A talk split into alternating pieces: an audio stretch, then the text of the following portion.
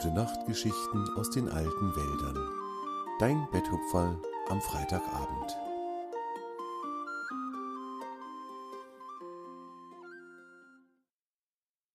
Eine Vollmondnacht am Elfenweiher.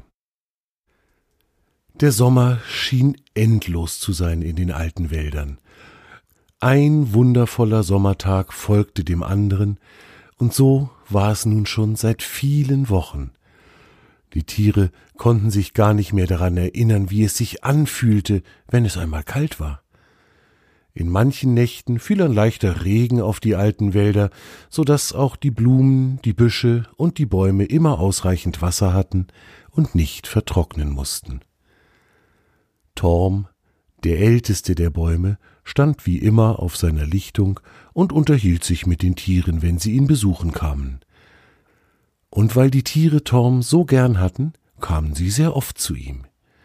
Und so war Torm nie einsam. Immer hatte er Gesellschaft und konnte sich mit seinen Freunden unterhalten.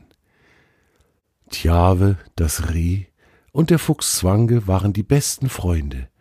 Seit sie gemeinsam auf einer Expedition gewesen waren, trafen sie sich sehr, sehr oft und unternahmen gemeinsame Ausflüge.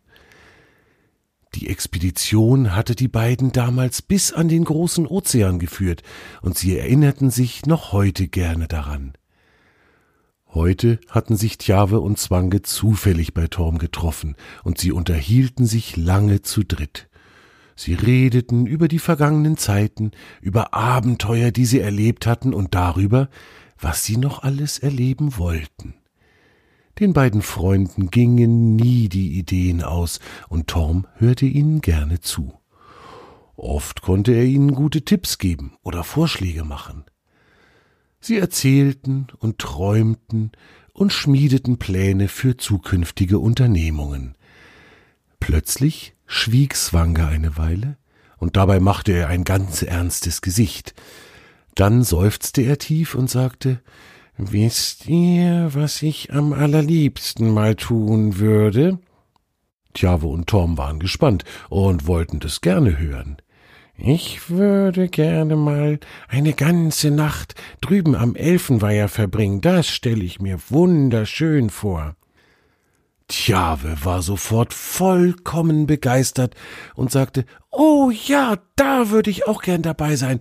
Zu zweit ist das ganz sicher noch viel schöner als alleine. Meinst du nicht, Swange? Swange war der gleichen Meinung, und so vereinbarten sie, dass sie ganz bald mal eine solche Nacht verbringen wollten. Torm hatte ihnen zugehört und hatte einen Vorschlag. Was haltet ihr zwei denn davon, die Idee gar nicht so lange aufzuschieben, sondern gleich heute Nacht an den Elfenweiher zu gehen? Heute ist ein wunderbar wolkenloser Himmel und es ist Vollmond. Ich kann mir gut vorstellen, dass es in dieser Nacht ganz besonders schön am Weiher ist. Tjave und Zwange schauten sich an und waren sich sofort einig. Ja, das wollten sie gerne tun. Gute Freunde brauchen nicht viele Worte, um sich zu verstehen. Manchmal verstehen sie sich sogar ganz ohne zu sprechen. Und genau so war es gerade bei den beiden Freunden Tjave und Zwange. Nun begannen sie zu überlegen, was sie denn alles brauchen würden für solch einen Ausflug. Proviant, sagte Swange grinsend, genau wie bei unserer Expedition damals auf dem großen Fluss. Proviant sollten wir unbedingt mitnehmen. Tjave erwiderte, dass er darüber auch schon nachgedacht hatte.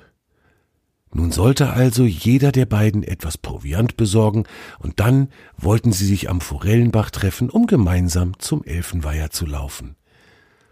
Tjave war als erster fertig und erreichte den Forellenbach vor Swange.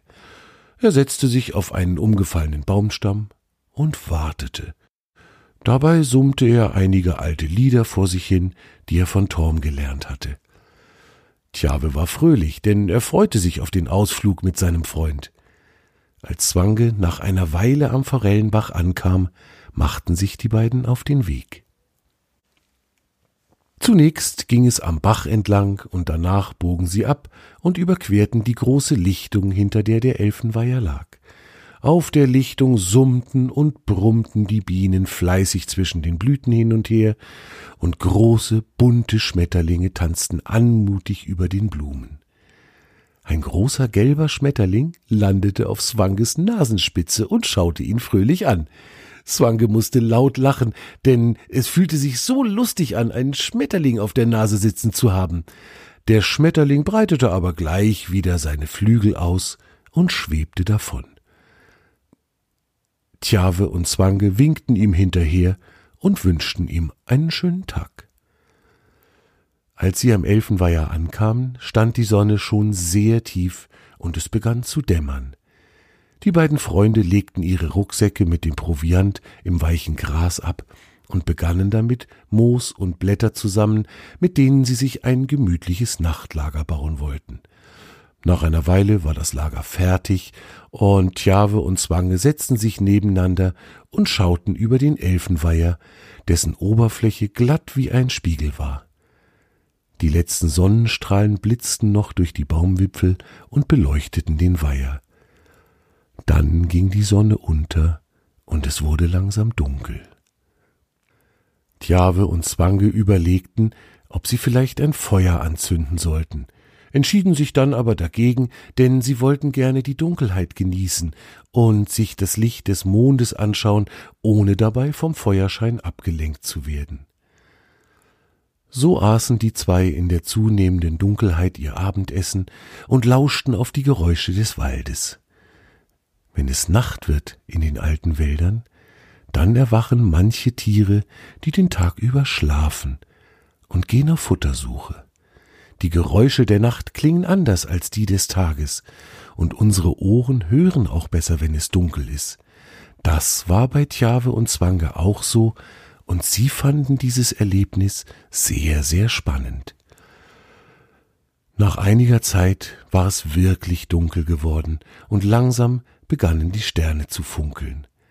Swange legte sich auf den Rücken und schaute in den Himmel. Er stellte sich vor, wie es wohl sein mochte, wenn man zu den Sternen fliegen könnte.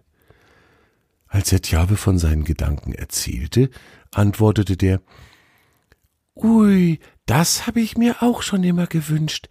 Das wäre so schön. Wir könnten von den Sternen auf die Welt herunterschauen und würden sehen, wie die alten Wälder von oben aussehen. Während sie sich noch darüber unterhielten, auf welchen der vielen Sterne sie denn gerne fliegen wollten, kletterte langsam die große, helle Scheibe des Mondes über die Baumwipfel. Es wurde wieder heller, und der Mond tauchte den Elfenweiher in ein wunderschönes, silbernes Licht. Er spiegelte sich im Wasser, so dass es aussah, als gäbe es zwei Monde. Tjave und Zwange setzten sich wieder auf und schauten über den Weiher, der nun aussah wie flüssiges Silber.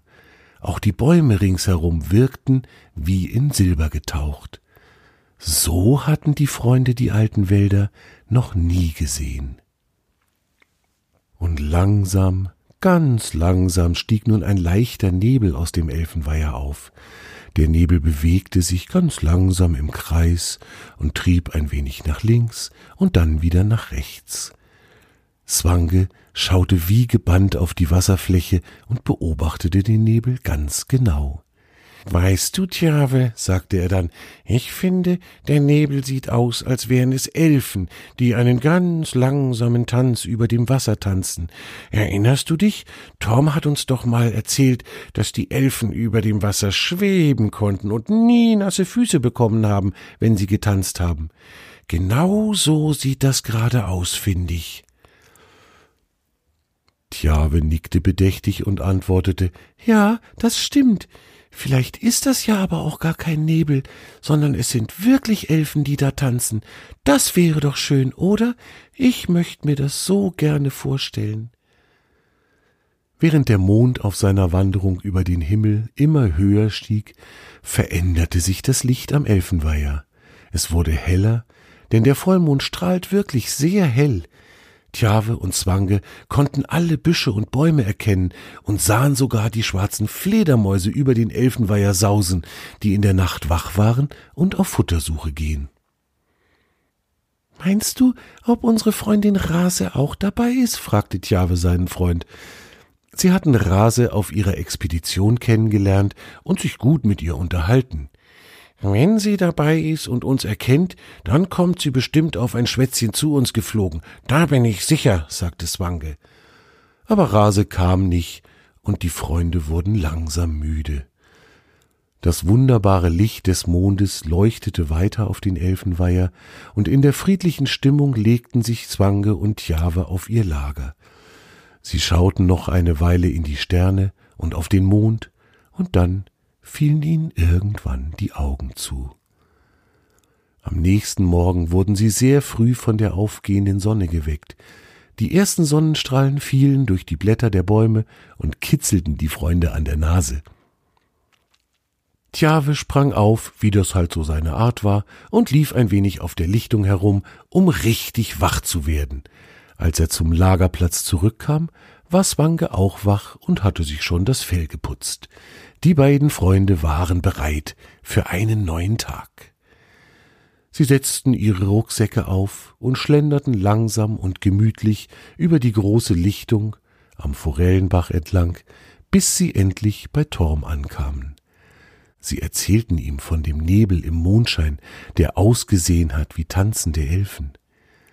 Na ja, sagte Torm, der älteste der Bäume. Der Elfenweiher hat seinen Namen ja nicht umsonst.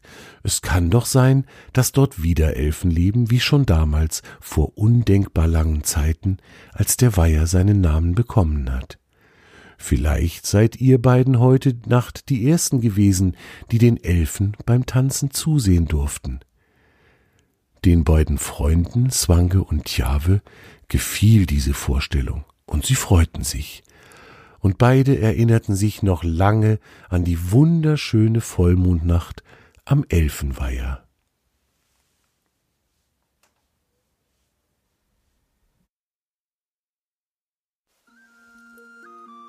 Das war deine gute Nachtgeschichte aus den alten Wäldern für heute. Torm und seine Freunde wünschen dir eine gute Nacht. Schlaf gut und träum was Schönes.